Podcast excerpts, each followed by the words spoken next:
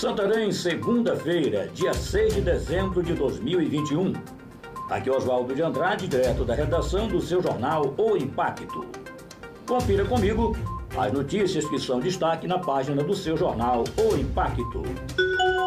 Empresários denunciam falta de pagamento por parte da empresa contratada pelo governo estadual para o Vale Alimentação Escolar. Acontece que, em Itaituba, empresários que resolveram aderir ao cartão Vale Alimentação Escolar denunciam dificuldades para receber o valor dos produtos comercializados. Tem empreendedor amargando prejuízos que ultrapassam 240 mil reais.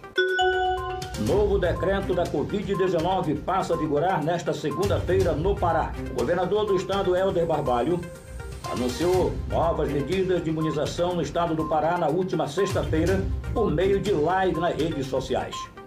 Entre as principais mudanças está a exigência do comprovante de vacinação por parte dos servidores públicos do estado do Pará e a comprovação da vacinação contra a Covid-19 em estabelecimentos públicos. As mudanças passam a valer a partir desta segunda-feira, dia 6. Tribunal suspende concessão de novas licenças à mineradora que atua em Novo Progresso. Atendendo a recurso do Ministério Público Federal, na sexta-feira, o Tribunal Regional Federal da Primeira Região, por meio de decisão do desembargador federal Souza Prudente, suspendeu a concessão de novas licenças ou autorizações à empresa Chaplô Exploração Mineral para mineração no município de Novo Progresso, no Pará. A decisão está mantida até que seja demonstrado a ausência de impactos sobre a terra indígena Paú ou que seja realizada consulta prévia aos indígenas.